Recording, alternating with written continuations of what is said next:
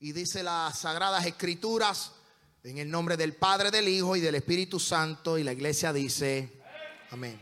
Voz de Dios hecha letra y reza de la siguiente manera.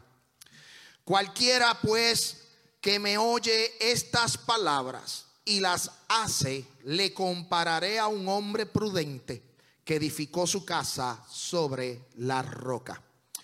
Let me repeat again, déjame repetirlo nuevamente.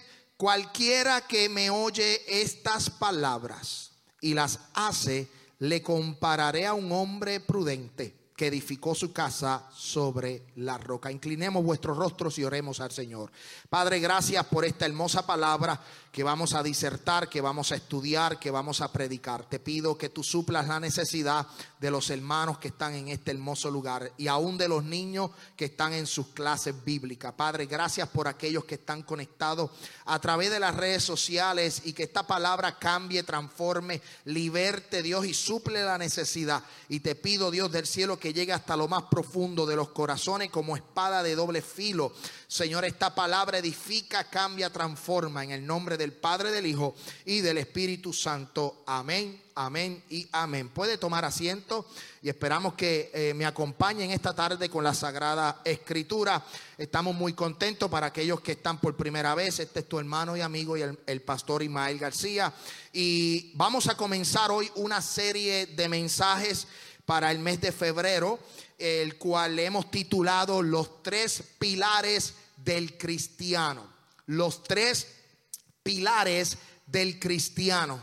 Y hemos titulado este mensaje eh, con relación a los pilares del cristiano porque queremos fomentar lo que es el fundamento, lo que es eh, eh, la vida cristiana, cómo crecer, cómo madurar, cómo desarrollarnos en el, con, como cristianos en esta, en esta era, en este tiempo. Hemos titulado de esta manera y queremos definir, aquí yo tengo un ejemplo de lo que es un pilar y un pilar significa según la inteligencia artificial. Escúcheme bien esto porque ya la Real Academia como que no cuenta. Ahora todo es inteligencia artificial. Y según la inteligencia artificial, un pilar es un elemento estructural resistente que sirve de soporte y puede ser una columna que ayuda a mantener una estructura. Y esto que usted ve aquí es un pilar. Y en esta tarde queremos hablarlo por los próximos domingos, queremos hablar sobre estructura y queremos enfatizar nuestro mensaje sobre las columnas. En la serie pasada nosotros hablamos de que Cristo se define como el fundamento. Pablo se definió como el perito, arquitecto, el edificador, el colaborador del Evangelio. Hoy estaremos hablando de esta estructura porque nosotros como cristianos, nuestra vida cristiana tiene que levantar estructuras o columnas similares a esta. Nosotros como cristianos necesitamos ser fortalecidos a través de la palabra del Señor, a través de la oración, a través del ayuno, a través de la búsqueda. Yo creo, predico y enseño que el cristiano necesita tener un tiempo de oración. Y hoy estaremos hablando sobre la estructura. Hoy estaremos hablando sobre el pilar. Y vamos a ir a este texto bíblico del libro de Mateo capítulo 7. Yo quiero que usted vaya conmigo al libro de Mateo capítulo 7. Dice, cualquiera pues que me oye estas palabras y las hace, las compararé a un hombre prudente que edificó su casa sobre la roca. En muchas ocasiones hemos escuchado este texto bíblico y hemos dicho, hemos predicado de que el cristiano tiene que fundamentarse sobre la roca. Hemos hablado y hemos predicado de que el cristiano necesita eh, eh, eh, crecer bajo, fundamentarse en la roca que es Cristo. Pero cuando usted toma este texto bíblico y usted va a la raíz de este texto bíblico, usted va a tener que eh, para, usted va, para poder entender este texto bíblico, no solo puede leerlo, tiene que ir a unos textos anteriores. Y aquí es donde se, cuando yo oraba al Señor, cuando yo le pedía al Señor, y yo le decía, Señor, mira el mensaje que yo le quiero traer a la iglesia. El Señor me llevó a Mateo capítulo 7, pero me dijo, tienes que hablarle a la iglesia sobre cómo fortalecer su estructura. Pero para fortalecer la estructura necesitamos tener columnas fuertes. Escúchame bien por dónde voy. En este capítulo 7, cuando Cristo dice, el que oye estas palabras, y ahí cuando yo leí eso me levantó un clic. Yo dije, ¿cuáles palabras? Y empecé a leer el capítulo 6. Y yo dije, no, aquí como que falta algo. Y de, y de momento me fui al capítulo 5. Y ahí es donde comienza. Cristo le dice a los discípulos, el que oyere estas palabras y las hace, las compararé con un hombre prudente. Pero ¿qué palabras habló Cristo a los discípulos? Y ahí es donde yo quiero comenzar a disertar y predicar sobre el sermón del monte. El sermón del monte o como le conocemos el discurso es uno de los grandes sermones que Jesucristo dio en su ministerio. Ese, ese sermón eh, fue eh, uno de los más eh, productivos, si pudiéramos decir así, o uno que encerraba misterios, principios y enseñanza. Cristo se sentó con los discípulos en el monte a hablarles, a enseñarles. Y por tres capítulos consecutivos Jesucristo le estaba enseñando y estaba mostrando unos principios bíblicos para que los discípulos se fortalecieran como cristianos. Hay algo que me llama mucho la atención, que han habido diferentes sermones, han habido diferentes discursos y yo quiero hablar de algunos de ellos. Porque para, para mí el discurso del Sermón del Monte fue uno tan productivo y fue uno tan claro que cambió la vida de aquellos discípulos. Inclusive cambió la vida de aún de nosotros. Sin embargo, yo lo puedo comparar con discursos como el de Martin Luther King Jr. Martin Luther King Jr. en agosto 28 de 1963 estableció su discurso en Washington y dijo, I have a dream, yo tengo un sueño. Lo mismo lo hizo César Chávez cuando en el 76 habló frente a la Convención Nacional eh, Demócrata y dijo y luchó por los derechos de los agricultores. No sé si saben quién es César Chávez es un mexicano que nació en Arizona, eh, de padre mexicano y luchó por los derechos de los agrícolas, de los, de los agricultores en Estados Unidos. No solo Martin Luther King, no solo César Chávez, sino tan reciente como hace unos días, el presidente de Argentina, Javier Milei, pronunció un discurso en Davos, en el Foro Económico Mundial, y habló y cambió y y especificó y habló sobre eh, la oposición de la Agenda 2030. A lo que yo quiero llevarles a ustedes es que hay hombres en la tierra que han dado discursos y esos discursos han cambiado derechos civiles, han dado libertad, pero ningún discurso como el de Jesús de Nazaret, porque estos hombres cambiaron derechos civiles, pero el discurso que dio Jesús cambió la vida del hombre. Martin Luther King dijo, I have a dream. Sin embargo, cuando nosotros vamos al monte, al sermón del monte, Cristo dijo, bienaventurado eres. Mira la gran diferencia. Estos hombres que han pronunciado discursos han dicho, yo tengo un sueño, queremos lograr esto, queremos cambiar derechos. Pero Cristo mostrando a través de su enseñanza, Él lo que quería era cambiar al hombre. Aleluya. Pero sabes que algo que me llama mucho la atención es que Jesús le habla a quién? A los discípulos. Jesús se sentó, dice el libro de Mateo capítulo 5, que él se sentó en el monte y se sentó con los discípulos. Y bajo esa sentada que estuvo ahí sentado empezó a enseñarles y empezó a decirles. Y esto posiblemente usted me diga, pastor, pero eso era como que para los judíos. En ese caso particular, Jesús le estaba hablando a los discípulos. Está hablando desde una perspectiva judía. ¿Por qué? Mateo escribe para esa perspectiva. Mateo escribe pensando en la comunidad judía. Pero sabes qué? Lo que me llama mucho la atención es que no fue hasta que Jesús murió que ahora el sermón del monte llega a nosotros. Primero era para los discípulos. Ahora, con la muerte de Jesucristo, ahora llega a nosotros. Por eso Juan capítulo 12, yo quiero que usted vaya conmigo. Libro de Juan, capítulo 12, versículo 23. Dice, Jesús le respondió diciendo, ha llegado la hora para que el Hijo del Hombre sea glorificado. Versículo 24. De cierto, de cierto os digo que si el grano de trigo no cae en la tierra y muere, queda solo, pero si muere, lleva mucho fruto. Esta es una historia que relata Juan, donde dice que unos cinco griegos fueron a donde Jesús se encontraba.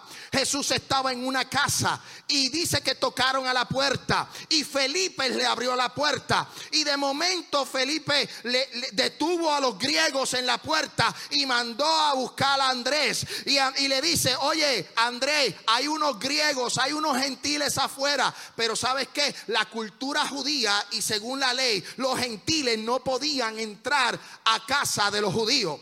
Entonces Jesús en en la casa, Jesús estaba, no sé, a lo mejor estaba en un sillón reclinable, a lo mejor estaba sentadito, a lo mejor estaba acostado.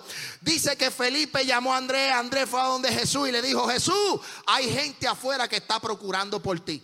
Y Jesús le dice, de cierto, de cierto os digo, que si el grano de trigo no cae en la tierra y muere, queda solo, pero si muere, lleva mucho fruto. Jesús no salió corriendo a donde los griegos o a donde los gentiles. Jesús simplemente le dijo, tienen que esperar un tiempo más, dejen que yo muera. Cuando yo muera, cuando yo resucite, entonces también los gentiles tendrán salvación. También los gentiles serán incluidos. Por eso el apóstol Pablo dice que esto no es solo para griegos, ni eh, para gentiles, ni para judíos. Todo es en Cristo.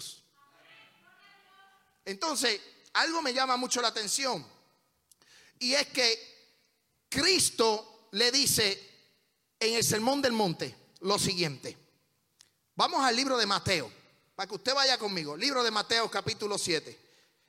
Jesús enseña unos principios bíblicos para el fortalecimiento de la vida cristiana.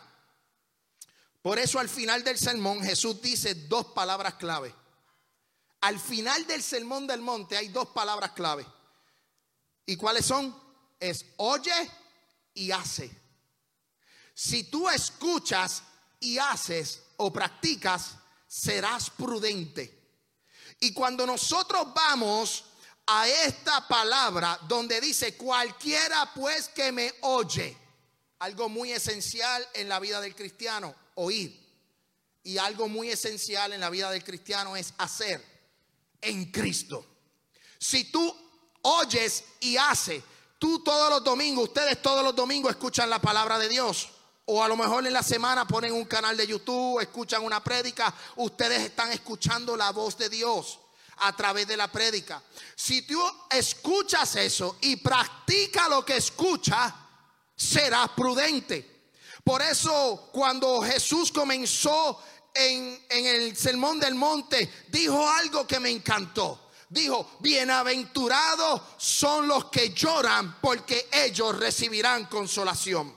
Bienaventurados los pobres en espíritu porque de ellos es el reino de los cielos. Bienaventurados los que tienen hambre y sed de justicia porque ellos serán saciados. Aquí Jesús no le está diciendo como dijo Martin Luther King, yo tengo un sueño. Jesús le está diciendo, en el reino de los cielos se opera distinto. En el reino de los cielos se trabaja distinto. ¿Cómo puede ser que una persona que tenga hambre bienaventurado?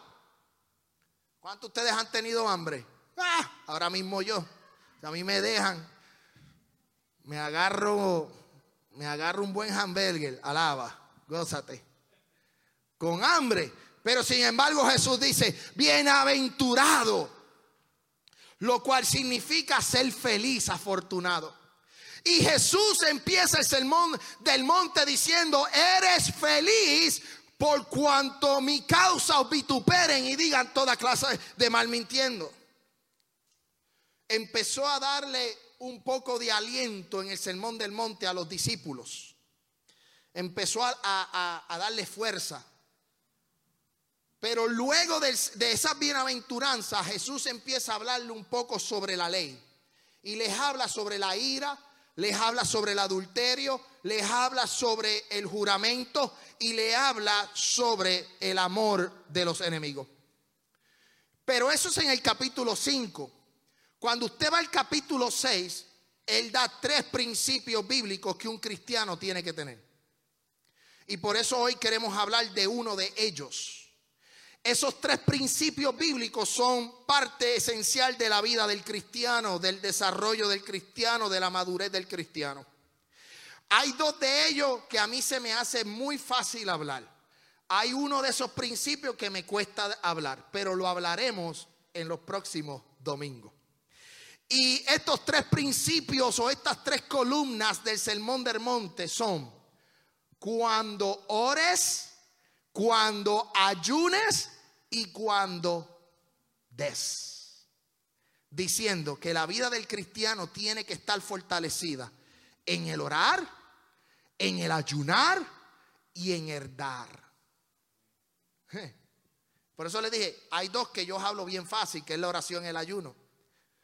Pero cuando hablamos de ofrenda, ahí se complica la cosa. Pero como Jesús Sí, porque es un tema muy controversial en este tiempo. Imagínense que yo empiece aquí a hablar de ofrenda, me queman por las redes sociales, me queman. Pero es algo que tenemos que hablar. Pero dentro de la, de la, del fortalecimiento de la vida cristiana, la oración es un pilar, el ayuno es un pilar y el ofrendar es un pilar. Por eso Cristo termina el sermón del monte diciendo, el que oye y hace el que oye, o sea, que ora, ayuna y da, y lo practica, va a ser prudente, que construye su casa sobre la roca.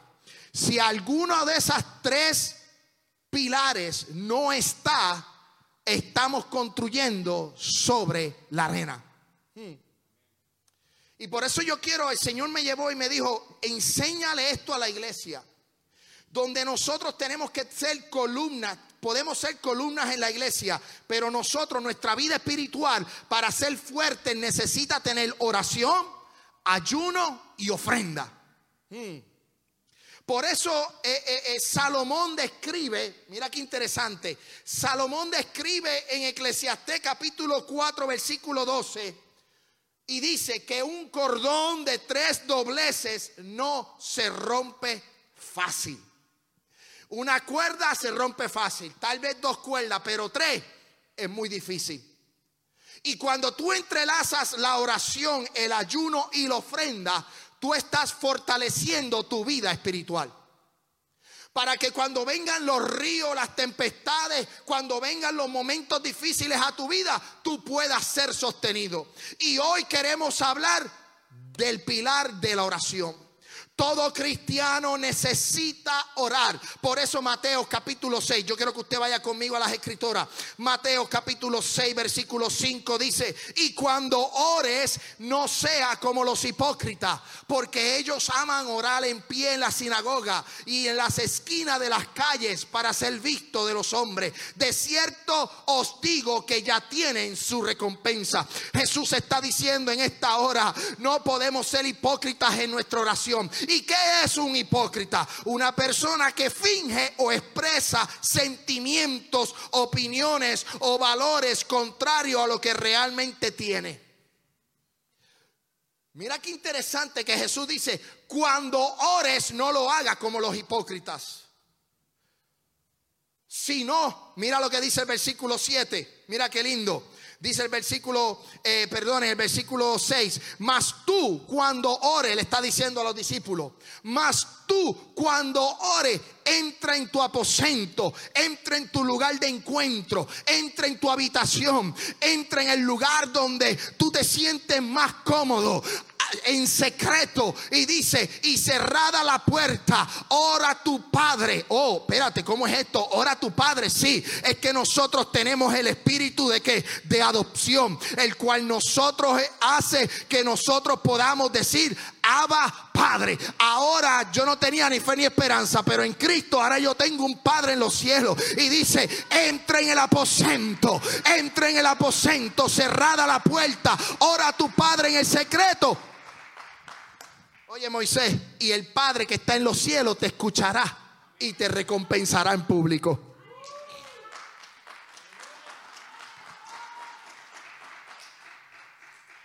Y esto es Jesús enseñándole, escuche bien, esto es Jesús enseñándole a los discípulos en el monte.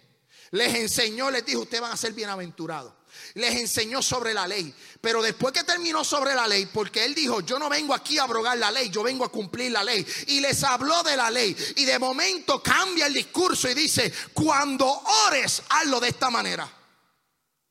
La oración es esencial en la vida de un cristiano. Un cristiano que no ora no tiene columna, no es fuerte. La oración te sostiene. Cuando tú empiezas a construir tu vida como cristiano, la oración necesita ser parte esencial de tu vida. Oh, pastor, pero es que yo no tengo tiempo por orar. Pero es que si vas en el carro puedes hablar con Dios. Es que si estás en el trabajo puedes hablar con Dios. Es que si estás en la cocina puedes hablar con Dios.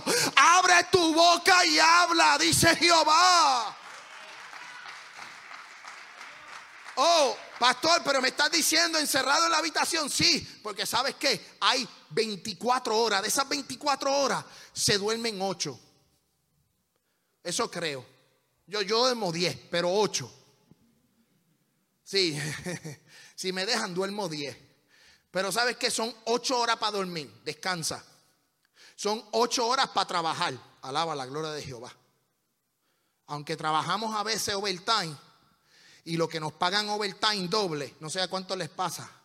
Cuando llega el cheque, no se ve porque se fue en todo en taxi. Gózate. No sé cuánto les pasa, pero pasa mucho.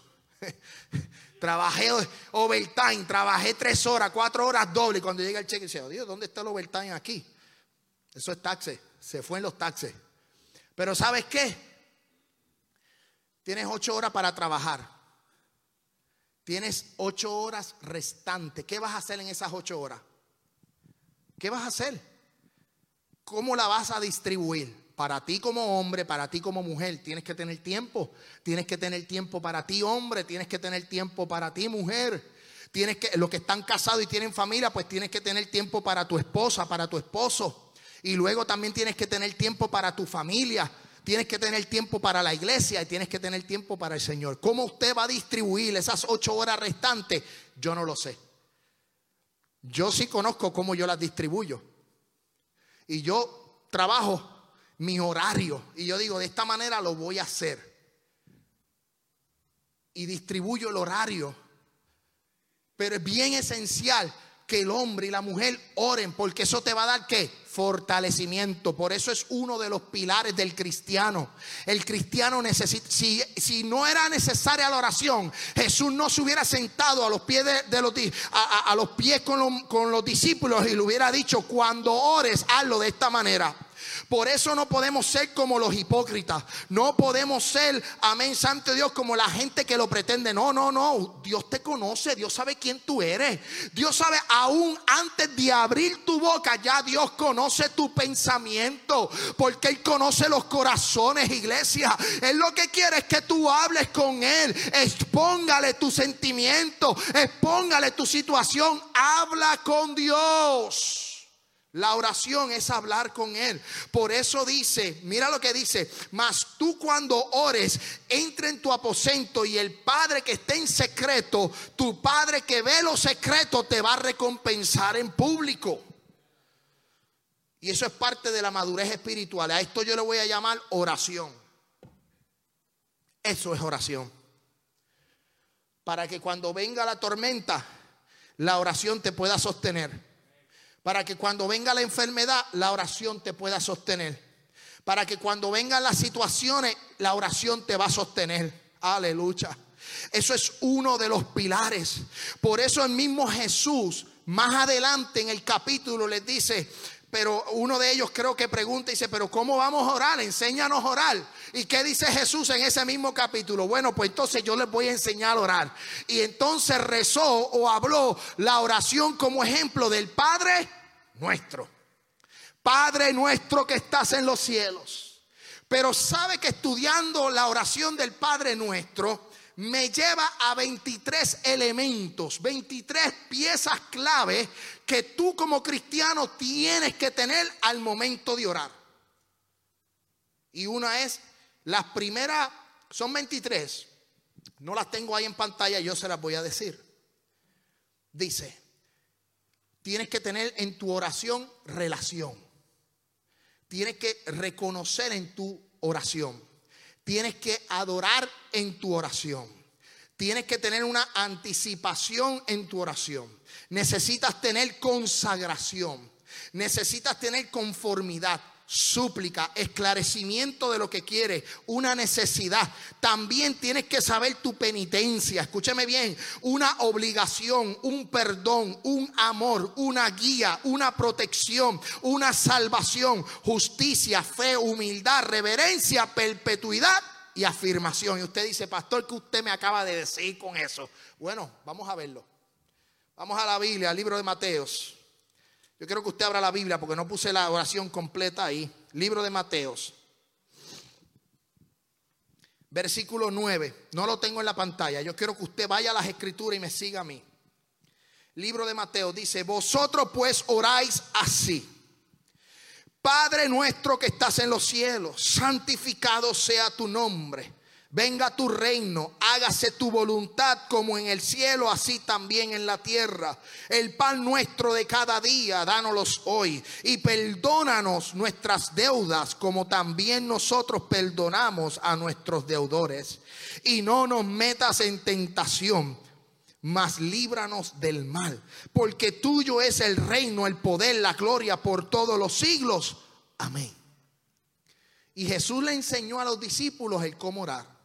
Y esa oración empieza con relación. ¿Qué relación? Relación, Padre nuestro. Tú eres mi padre, yo soy tu hijo. Yo vengo a ti, yo clamo a ti. Eso es una relación. Cuando tú empiezas a reconocer, ¿qué reconoce? Estás en los cielos. Estos son claves dentro de una oración para que tú seas fortalecido como cristiano. Tú tienes que tener en tu vida cristiana fortalecimiento espiritual. Y eso te lo va a dar la columna de la oración.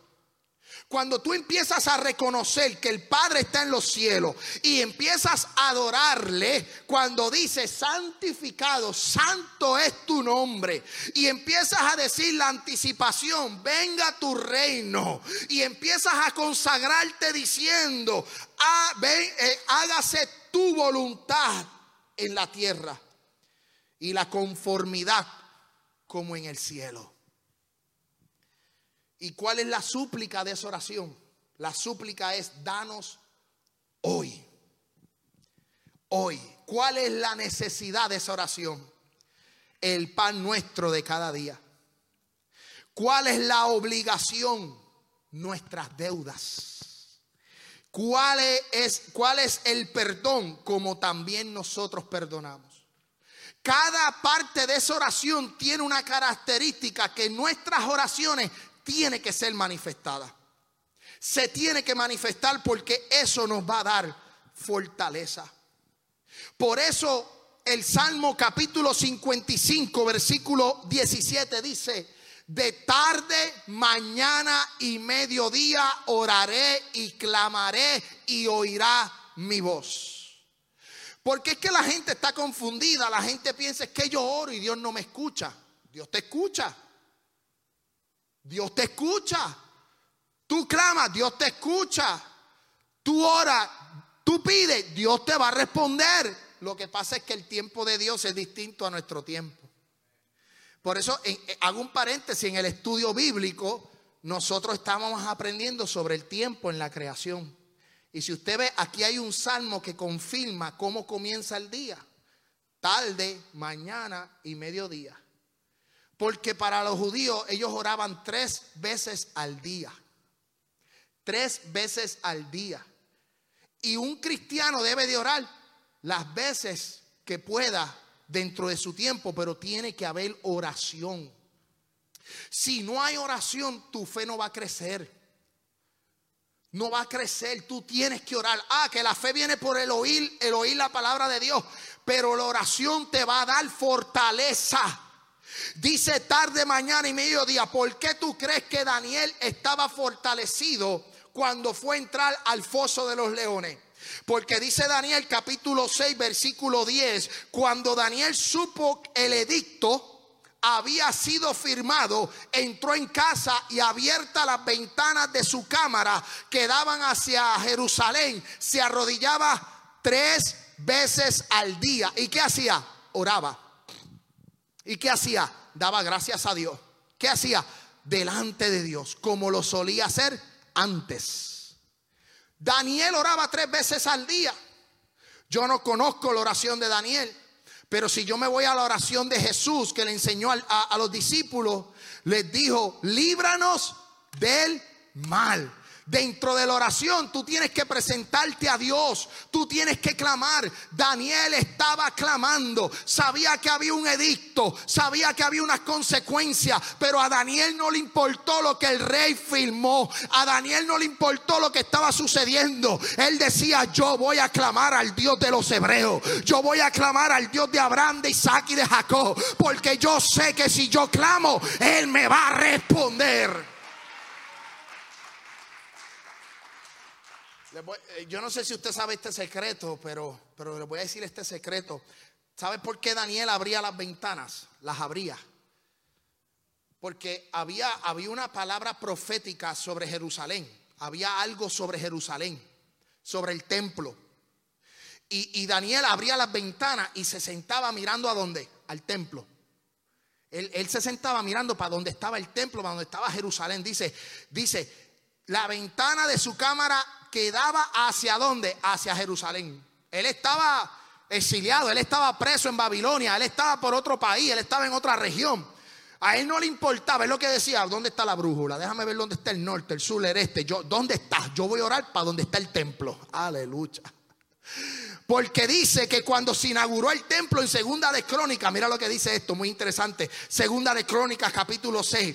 Y dice la profecía, dice, si tu pueblo saliere a la guerra contra sus enemigos por el camino que tú le enviarás y oraren a ti hacia esta ciudad que tú elegiste, hacia la casa que he edificado tu nombre, dice el versículo 35, tú oirás desde los cielos su oración y su ruego y ampararás a su causa. Daniel dijo, ¿sabes qué? Yo estoy en Babilonia, yo estoy preso, voy para el foso de los leones, no me queda más nada más que orar. Yo voy a abrir las ventanas de mi cuarto y voy a clamar y voy a pedirle al Señor. ¿Y sabes qué? Que la oración produjo resultado, que la oración produjo un milagro. Entró al foso de los leones y los leones taparon su boca. Aleluya. Gloria a Dios. Hermano, yo no sé si usted ha entrado al cuarto de oración, pero yo he entrado al cuarto de oración. Y como dicen los memes por ahí, las cosas que aparecen en Facebook a veces, yo he entrado al cuarto de oración como un gatito. Pero cuando salgo del cuarto de oración, hermano, salgo como un león. Yo no sé si usted ha podido experimentar eso. Yo no sé si usted ha, podido experimentar que cuando usted entra al aposento, cierra la puerta y empieza como que a, estartear. Nosotros le decimos estartear cuando tratan de prender el carro bajo el frío. Hace ahí está, estarteando, como que el motor no quiere arrancar. A veces uno entra al aposento estarteando, gózate. Empieza uno como, ay Señor, Señor, estoy aquí. Empieza, empieza, empieza, empieza. Pero de momento cuando se calienta la oración Y de momento tú empiezas a calentarte en el espíritu. Gloria a Dios, aleluya. Qué poder tan terrible entrar a una oración. Amén. Se hace difícil los primeros minutos, pero si logras vencer los primeros minutos, yo te garantizo que cuando salgas del cuarto de oración, vas a salir bajo la unción del poderoso. Vas a salir lleno del poder de Dios. Vas a salir como si Dios te hubiera escuchado en ese preciso momento, confirmando que Él lo hará. Mm, mm, mm. Yo no sé, pero yo cuando entro al cuarto de oración y empiezo a orar, ah, si, si, alguno de ustedes, por si acaso, deja de dormir de noche, es que yo estoy clamando por usted y empiezo, Señor, no lo deje dormir, inquiétale que llegue el domingo a la iglesia. Y si usted no puede dormir el sábado para domingo, vas a tener que decir, Señor, dile al pastor que deje de orar por mí. No, no, es que estoy clamando. Me meto al cuarto de oración y le digo, Señor, muévete en la casa de tal fulano, muévete en casa de esta familia, muévete, Dios de los cielos, muévete, muévete, muévete, muévete. Y empiezo a clamar. Si usted no puede dormir, écheme la culpa. Que soy yo que estoy orando por usted que soy yo que estoy clamando por usted, para que mira, usted salga de, su casa y pueda llegar a este hermoso lugar y recibir una buena palabra. Y que pueda ser fortalecido. Y se practicaba que se oraba a dónde? Mirando a Jerusalén. A veces yo me organizo, esto es una loquera mía. Yo soy loco también, así en el espíritu. A veces yo, ah, depende cómo esté el cuarto, ¿verdad? Si está recogido, está regado, alaba. Y empiezo a buscar, ¿dónde está la iglesia? Yo vivo para el oeste, la iglesia está para el norte, pues voy para el norte. Voy a, voy a poner el, sofá, el couch, voy a poner la silla y la voy a poner mirando para la iglesia. Mirando para la iglesia. Y yo, Señor, haz un milagro. Porque Daniel reconocía que si oraba hacia Jerusalén, Dios iba a escuchar. Por eso el apóstol Pablo dice en el capítulo 6, de los Efesios, orando en todo tiempo con toda oración y súplica en el Espíritu y velando en ello con toda perseverancia y súplica para por todos los santos. El apóstol Pablo dice, orando en todo tiempo. Es lo que te va a llevar a ti a ser fuerte, a, ser, a tener una vida, un desarrollo espiritual, una madurez espiritual. Si el hermano Mauricio no hubiera orado hubiera estado preparado en oración, se lo traga donde estaba viviendo por seis meses. La oración fortaleció a Mauricio. La oración fortaleció a Mauricio. No es fácil. ¿Ah? No es fácil estar preso, no es fácil estar eh, eh, eh, por algo que tú no has hecho, simplemente porque después vieron que eras hermoso y bonito, elegante, se lo llevaron, mira. Pero la oración lo fortaleció. Y hay oraciones en nosotros que nos van a fortalecer. Oraciones nos fortalecen. Pero dice la Biblia, mira lo que dice Lucas capítulo 18. Vamos a la Biblia. Lucas capítulo 18. También le refirió Jesús una parábola sobre la necesidad de orar siempre y no desmayar. Y les habló de la parábola de la viuda y el juez injusto. Y mira que esa viuda empezó, mira, mira, dame, tú me puedes ayudar, tú me puedes ayudar, hasta que logró lo que pudo alcanzar por la insistencia. Hermano, si usted no ve resultados en oración, siga, no se desanime, clame, clame porque hay un Dios que lo va a escuchar. Hay un Dios que va a abrir las ventanas de los cielos, pero tienes que clamar, tienes que seguir. Eso hace en nosotros que nosotros podamos crecer espiritualmente. Sabes, una de las cosas que me llama mucho la atención es que Jesucristo es un ejemplo para nosotros en el área de la oración. Jesucristo pasó la mayoría del tiempo orando. Y si Jesucristo, siendo el Hijo de Dios, pero también estando en un cuerpo terrenal, tuvo la necesidad de orar, nosotros tenemos la necesidad también de orar. Por eso yo le llamo los tres pilares del cristiano. La oración, el ayuno y el ofrendar. Por eso cuando uno ora tiene que orar con intensidad. Uno tiene que orar con pasión, con fuerza, con entusiasmo, de la manera de sentir y en los estados de ánimo que usted pueda estar. Usted tiene que orar con pasión. ¿Sabes qué? Lucas capítulo 22, mira lo que dice. Lucas capítulo 22, versículo 3. Y saliendo, se fue como solía al monte de los olivos y sus discípulos también le siguieron. Ahora vamos al versículo 40. Cuando llegó a aquel lugar, les dijo, orad que no entréis en tentación. Y él se apartó de ellos a distancia como un tiro de piedra y puesto de rodillas, oró, diciendo, Padre, si quieres, pasa de mí esta copa, pero que no se haga mi voluntad, sino la tuya.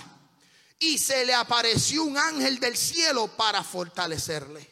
Jesús estaba a punto ya de ir a la cruz, estaba en ese día para ser capturado. Y dice que él se fue a que a orar. Él sabía lo que venía, él sabía lo que se iba a enfrentar. La oración le dio fortaleza para lo que él iba a enfrentar. Por eso yo te digo en esta tarde, si tú oras vas a tener la fuerza para enfrentar tus dificultades. Si tú oras vas a poder enfrentar tus dificultades. Jesús estaba ready, ya preparado para ir a la cruz del Calvario.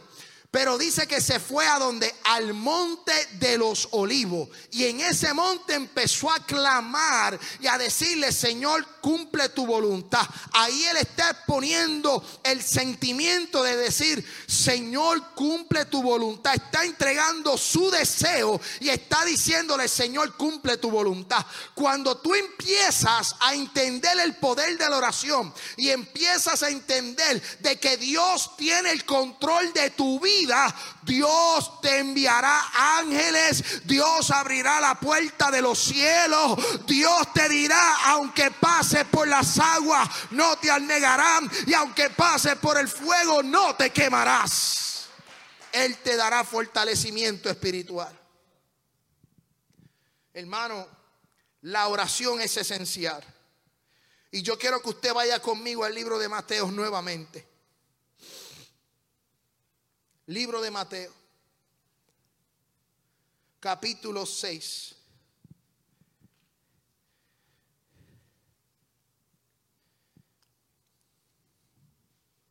Ya estamos terminando, le pido a los hermanos de la adoración que pasen. Capítulo 6. Y regresamos al versículo 5, dice, y cuando ores, no sea como los hipócritas. Porque ellos aman al, orar, el orar en pie en la sinagoga.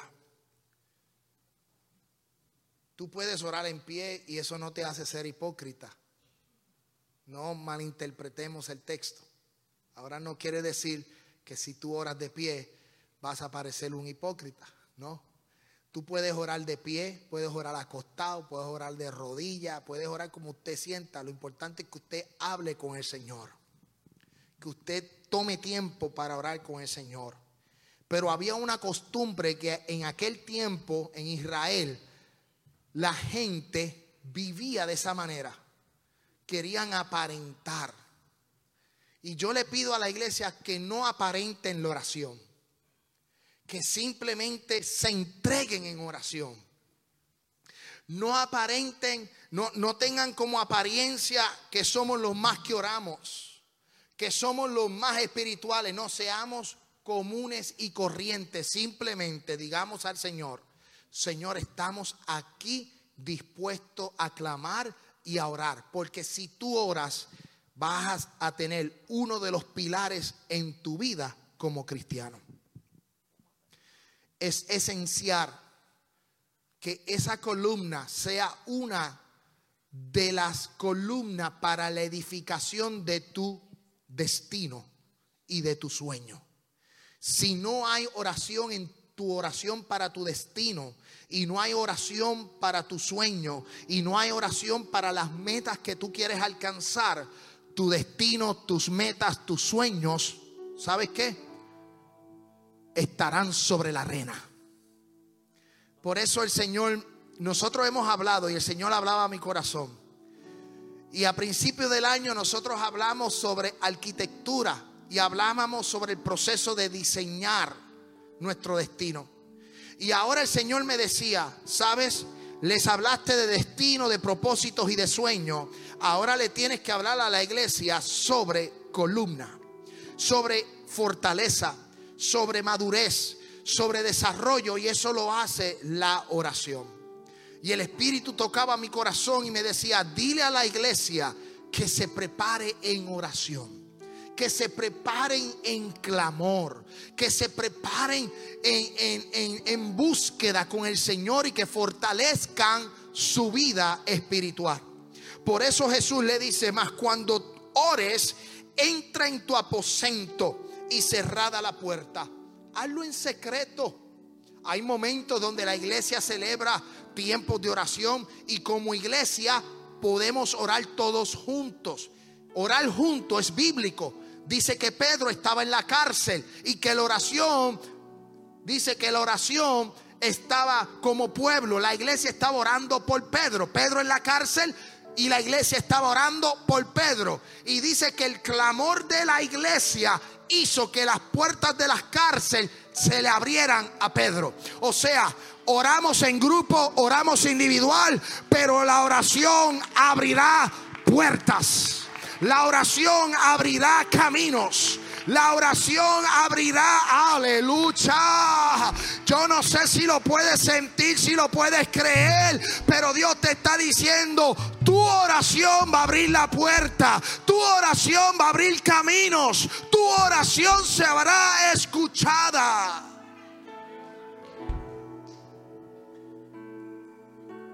Si no ves respuesta en tu vida es porque no oras.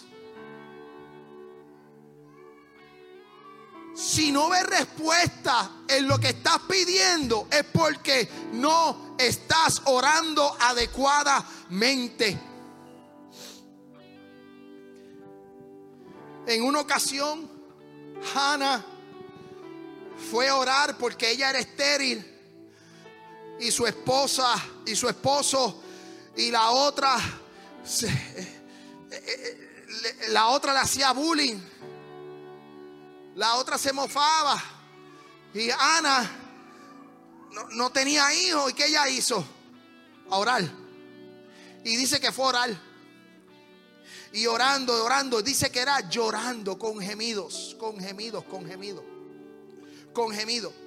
Y de momento dice que el profeta, el sacerdote llegó a aquel lugar y dice, tú estás borracha. Esta señora está borracha. No, no, no es que estaba borracha, es que estaba gimiendo. ¿Sabes qué? Nuestra oración tiene que ser con gemido, con deseo, para que produzca. La oración de la iglesia produjo a Pedro que saliera de la cárcel. La oración de Ana produjo que fuera unos tiempos más adelante embarazada y que saliera el profeta Samuel. La Biblia dice en Juan capítulo 15, si permaneces en mí y mis palabras permanecen en vosotros, pedid lo que queráis y se os hará. Aleluya. Yo le pido que se ponga en pie. ¿A qué usted vino aquí? A adorarle. ¿A qué usted vino aquí? A pedirle al Señor, a presentarse. ¿A qué usted vino aquí? A entregarse al Señor. Dios está diciendo, la iglesia necesita tener esta columna fuerte, la oración. Hay un grupo de intercesión que está orando en la iglesia, pero los hermanos necesitan entrar en oración, en clamor.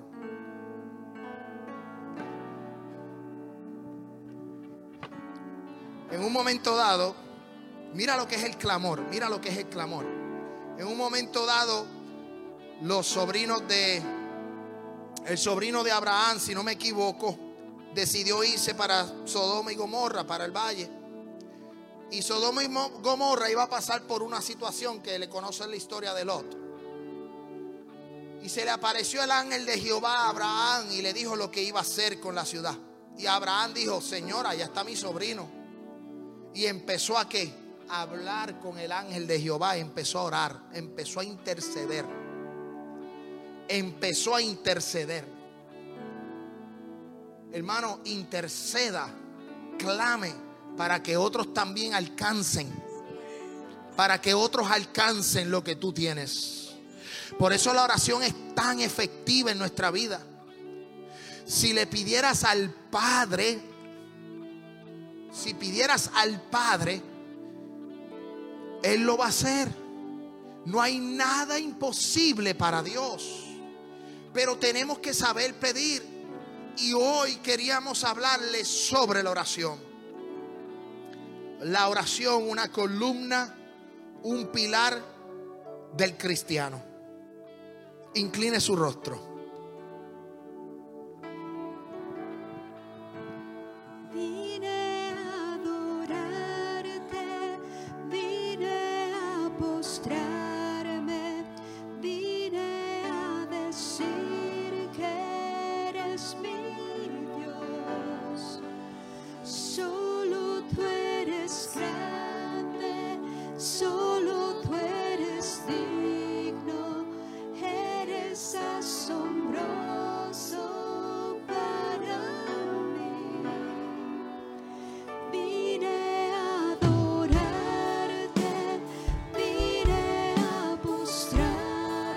Alguien tiene una petición,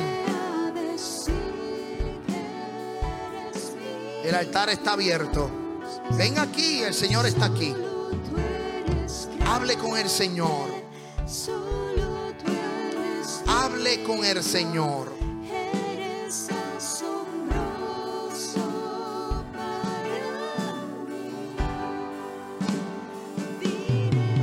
Dígaselo al Señor.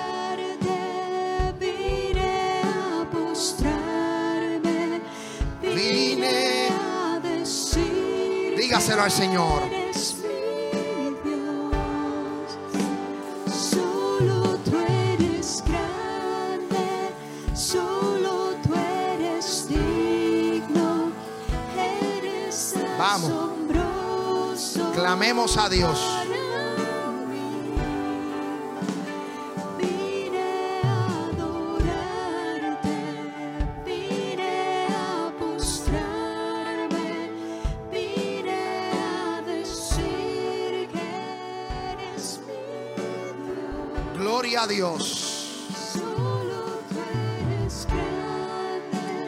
Esa alabanza.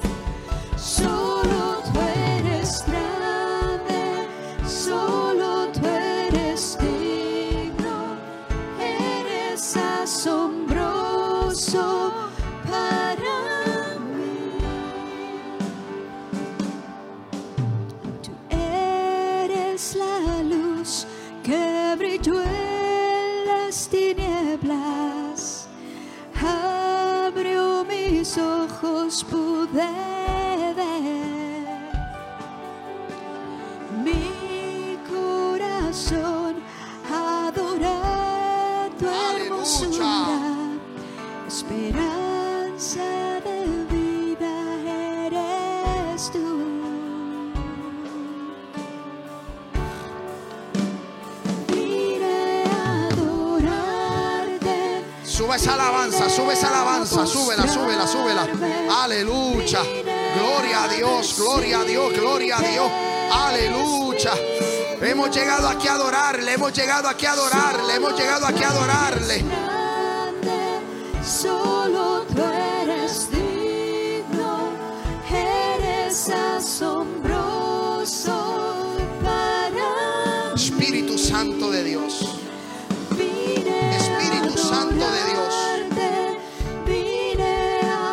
Nombre de Jesús. Señor, clamamos. Clamamos, clamamos, Clamamos. clamamos Dios de los cielos. En el nombre de Jesús por la iglesia. Padre, los enfermos quedan sanados en el nombre de Jesús. Los enfermos quedan sanados en el nombre de Jesús. Los enfermos en el nombre de Jesús son sanos. Todo espíritu, Dios de los cielos, queda libre en el nombre de Jesús. Padre, toda, Señor, toda atadura en el nombre de Jesús, en el nombre de Jesús. Tú te manifiestas en este lugar, Dios de los cielos. Padre, clamamos en el secreto, clamamos en el secreto, clamamos, Dios de los cielos.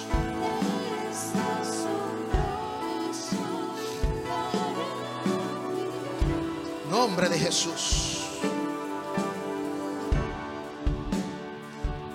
Gracias Dios de los cielos. A su nombre. A su nombre. Santo es Dios.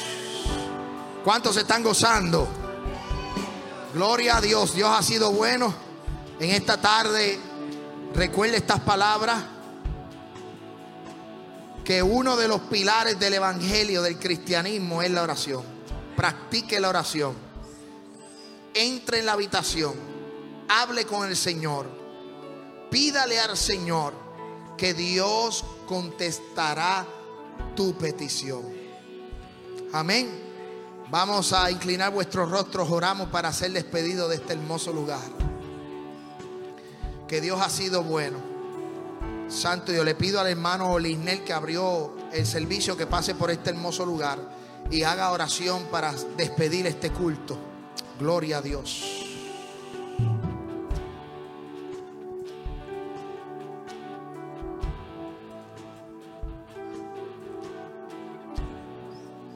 Vamos ahora por ser despedidos. Señor, damos gracias, Padre, por tu poderosa palabra. La verdad tuya, Señor, ha sido predicada. Gracias, Padre. Bendice la vida, Señor, de cada uno de los que estamos aquí presentes. Padre, que ese gozo que está en nuestros corazones ahora mismo podamos llevarlo a casa, mi Dios amado, y experimentarlo durante la semana, Señor, buscando tu presencia, Señor, en oración, en búsqueda, Señor, de ti. Te damos gracias, Padre.